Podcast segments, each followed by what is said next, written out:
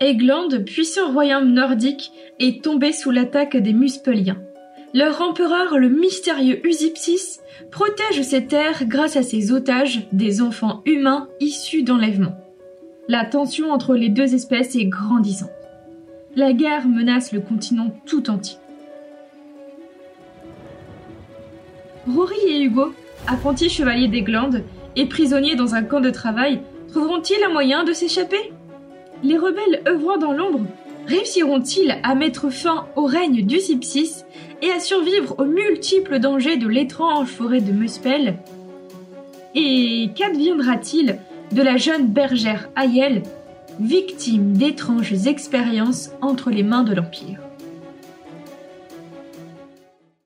Aloha et bienvenue sur le podcast auto-édition. Je m'appelle Abby et aujourd'hui c'est avec très grand plaisir que je vous retrouve pour une nouvelle chronique littéraire. Je vais vous parler d'un roman qui s'intitule Muspel, tome 1, La Rébellion, écrit par Lucie Coste. Meurtre, trahison, cadavre dès les premières pages, expérience très chelou, voilà ce que nous réserve ce premier ouvrage. Il faut savoir que ce livre m'a complètement transporté du début à la fin et je vais vous expliquer en quoi c'est un coup de cœur. Quelle est l'histoire? Nous avons d'un côté Rory et Hugo, deux apprentis chevaliers dans un espèce de couvent pour orphelins où ils essayent d'apprendre tant bien que mal les bonnes pratiques pour pouvoir devenir chevaliers et pour pouvoir euh, se lancer dans une destinée pleine de chevalerie du coup et pleine de gloire et pleine de bonnes actions.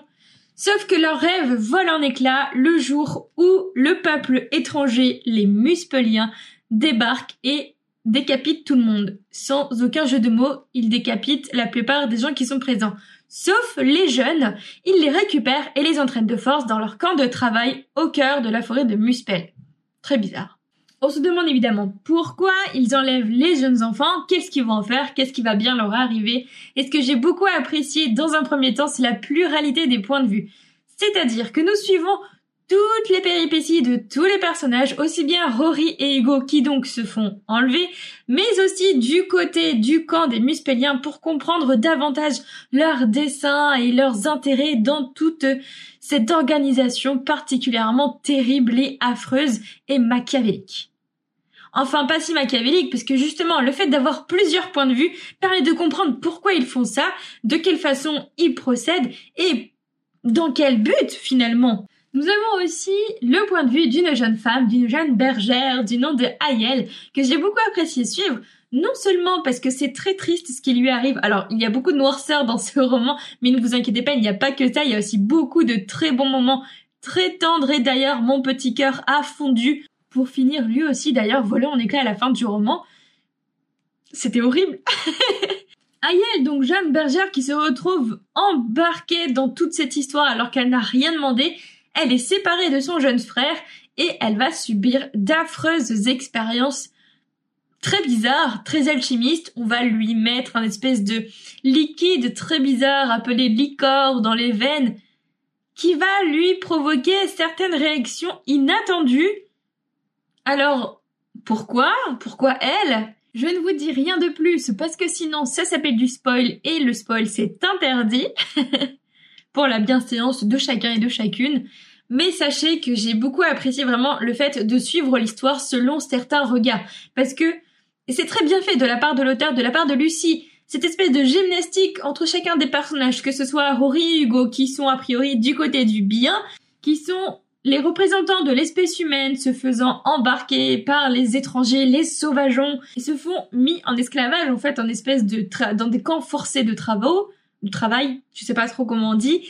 D'un côté, nous suivons une commandante pleine de fougue accompagnée de son très tremblant et effrayé assistant au cœur de cette conquête de tout le continent.